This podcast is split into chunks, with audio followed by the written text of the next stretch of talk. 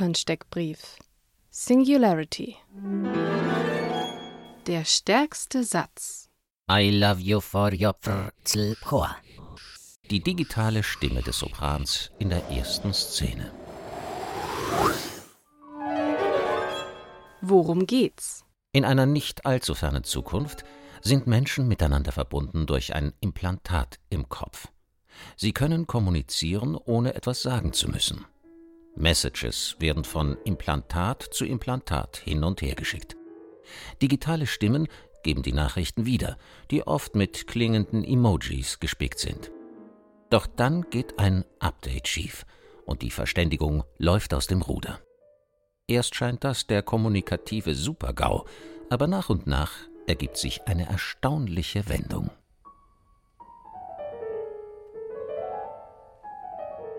Wie klingt's?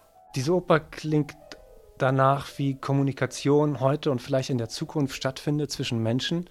Mit Text, der aus Emojis besteht. Die Musik besteht auch aus Emojis und immer wieder klingt durch, kommt durch der Wunsch der Menschen, miteinander ins Gespräch zu kommen, zu kommunizieren. Das Orchester ist ergänzt durch synthetische Klänge, durch elektronische Klänge.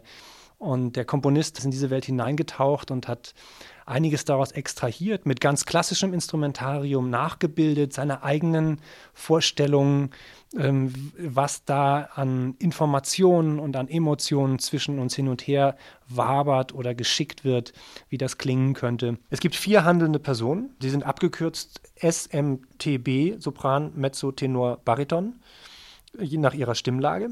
Und diese vier Figuren, Menschen wie du und ich, diese vier Figuren haben einen digitalen Doppelgänger. Und die Herausforderung dabei ist, dass diese beiden Sängerinnen oder Sänger, die jeweiligen Paare, sich in ihrem Timbre irgendwie auch annähern.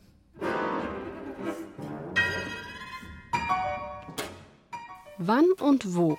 Nach der Kammeroper Make No Noise im Jahr 2011 und South Pole im Jahr 2016 ist Singularity die dritte Zusammenarbeit des Komponisten Miroslav Srnka und des Librettisten Tom Holloway an der Bayerischen Staatsoper. Sie nennen ihr Werk A Space Opera for Young Voices. Ein kurioses Science-Fiction-Szenario zwischen Mensch und Computer, voller Witz, Ironie und Situationskomik.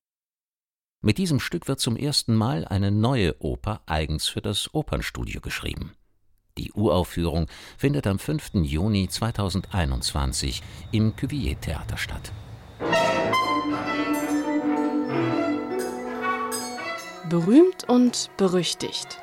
Berühmt ist ja in gewisser Weise unser Komponist schon. Ich meine, der hat vor etwa zehn Jahren seine erste Oper für die Bayerische Staatsoper geschrieben, Make No Noise. Und äh, inzwischen gab es eine große Oper im Nationaltheater mit Rolando Villazon und Thomas Hampson und Kirill Petrenko und Hans Neuenfels. In der Zwischenzeit ist er selbst Professor für Komposition geworden an der Musikhochschule in Köln wird von allen großen Orchestern und Ensembles gespielt. Also mit einer gewissen Berühmtheit startet Singularity auf jeden Fall schon mal den Weg in ihr Leben als neue Oper. Berüchtigt ist daran sicherlich das Konzept der Singularität, wie unter anderem Ray Kurzweil es formuliert hat, also der Zeitpunkt oder das, das Stadium, in dem die künstliche Intelligenz die menschliche übersteigt. Was sagen andere? Ein gewisses Pathos mag Miroslav Sanka nicht fremd sein. Doch der Tscheche will viel mehr und kann viel mehr. Christine Lemke-Matvey in der Zeit nach der Uraufführung von South Pole 2016.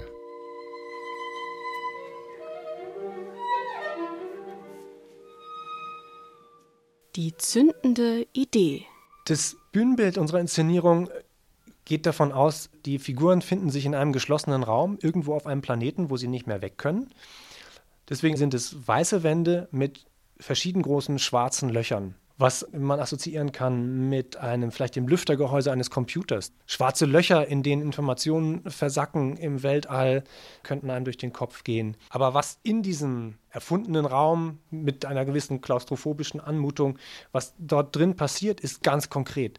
Ganz klares Personenspiel zwischen den Figuren bis in die einzelnen Gesten hinein wirklich komödiantisches, schnelles Theaterspiel.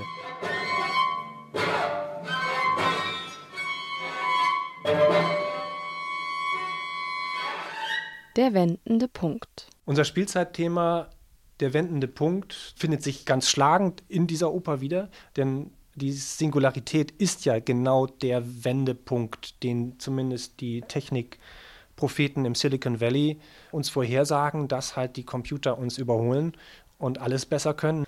Ob man den nun will, diesen wendenden Punkt, ist die Frage.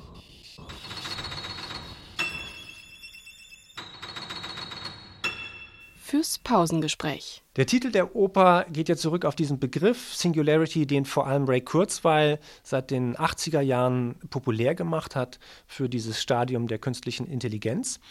Und witzigerweise hat genau dieser Ray Kurzweil in seiner Jugend, in den 70ern, sich auch viel mit Musik beschäftigt, hat Geige gespielt, Klavier gespielt und hat den ersten Synthesizer entwickelt, der in der Lage war, den Klang eines echten Instrumentes originalgetreu wiederzugeben. Das erste elektronische Instrument, mit dem man den Klang eines Konzertflügels simulieren konnte.